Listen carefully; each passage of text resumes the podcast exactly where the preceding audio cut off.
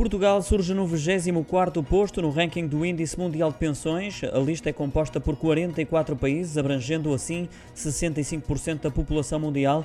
A estreia de Portugal neste ranking e com entrada direta para o meio da tabela, então 24º país no Índice Mundial de Pensões 2022 da Mercer e do CFA Institute, que recorre a um sistema de média ponderada para medir os indicadores de adequação, sustentabilidade e integridade de cada sistema de pensões.